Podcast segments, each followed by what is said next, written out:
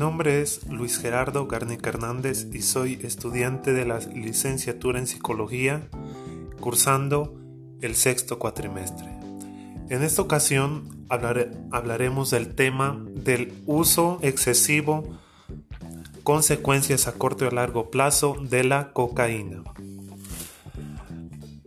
Bueno, la cocaína es un estimulante extremadamente adictivo que afecta directamente al cerebro. La cocaína ha sido llamada la droga de los años 80 y 90 por su gran popularidad y uso extendido en esas décadas. Sin embargo, no es una droga nueva. En realidad, la cocaína es una de las drogas que se conoce desde hace más tiempo. Las hojas de la coca, de donde se obtiene la cocaína, se han ingerido por miles de años mientras que la sustancia química pura, el clorhidrato de cocaína, se ha consumido por más de 100 años. A principios del siglo XX, por ejemplo, la cocaína purificada se convirtió en el principio activo básico que se empleaba en la mayoría de los tónicos y elixires, creados para tratar una gran variedad de enfermedades. La cocaína pura era extraída originalmente de la hoja del arbusto de la coca, que, que, crecía principalmente en Perú y Bolivia. En la década de los 90 y después de varios esfuerzos para reducir el cultivo en esos países, Colombia se convirtió en el país con mayor cultivo de coca. Hoy en día, la cocaína es una droga clasificada bajo la lista de la ley sobre sustancias controladas, lo que significa que se considera que tiene un gran potencial para ser abusada, pero que puede ser administrada por un doctor para usos médicos legítimos, por ejemplo, como anestesia local en ciertos tipos de cirugías de los ojos, oídos y garganta. La cocaína usualmente se vende en la calle en forma de un polvo blanco, fino y cristalino, que se conoce en español como coca, nieve, dama blanca o talco. Los traficantes generalmente mezclan la cocaína con otras sustancias inertes, tales como la maicena, el talco o el azúcar, o con ciertas drogas activas como la procaína, u otros estimulantes como los, las anfetaminas.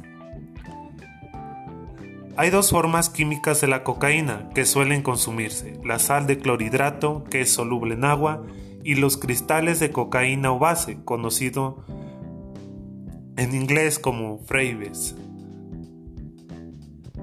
La sal de clorhidrato o la forma en polvo de la cocaína se consume de forma inyectada o inhalada.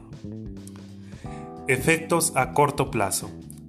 Euforia y sensación de aumento de energía, disminución del apetito, estado de alerta y falsa sensación de agudeza mental aumento de la temperatura corporal, dilatación de las pupilas, son algunos de los principales efectos a corto plazo de la cocaína, que enumera Alonso, quien también reseña que produce aumenta la presión arterial y el ritmo cardíaco y contracción de los vasos sanguíneos.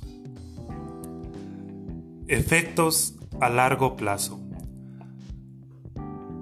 Se destaca que entre todas las posibles complicaciones. Por su frecuencia y gravedad, las alteraciones cardiovasculares como son las arritmias, infartos agudos de miocardio e ictus. La toxicidad orgánica de la cocaína se puede manifestar también las siguientes patologías. Enfermedades respiratorias como taquipnia, un aumento de la frecuencia respiratoria por encima de los valores normales. Enfermedades hepáticas. La cocaína es una toxina hepática específica. Enfermedades neurológicas como cefalia, ictus isquémico y hemorragia cerebral. Enfermedades digestivas como anorexia, náuseas, vómitos, diarreas, úlceras, Enfermedades renales, fallo renal agudo. A largo plazo hay que tener en cuenta que la cocaína agrava las patologías respiratorias y aumenta el riesgo de infecciones pulmonares. Cuando se consume por vía oral, la cocaína produce vasoconstricción en el intestino y con el tiempo puede llegar a ocasionar gangrena de los intestinos.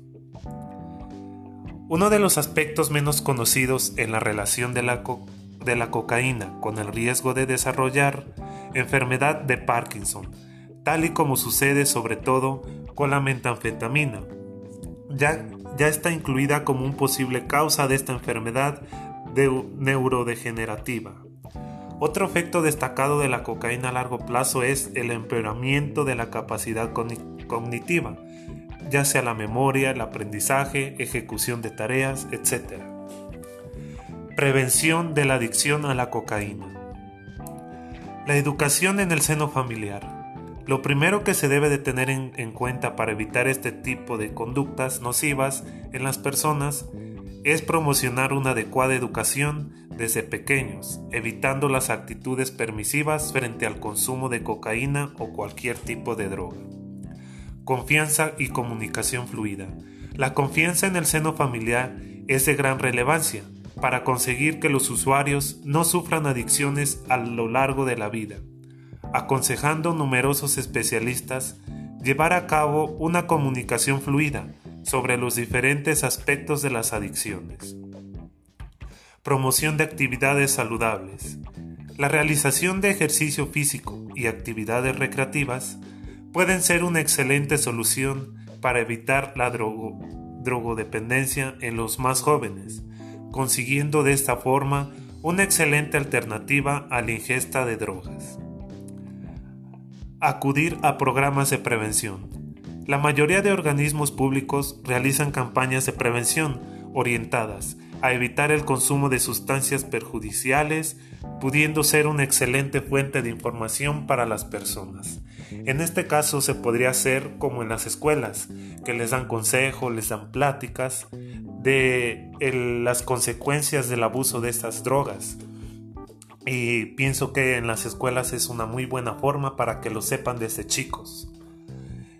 Esto sería todo y me encantó haberles hablado sobre el tipo, eh, sobre el abuso y las consecuencias que tiene el abuso excesivo de la cocaína. Gracias.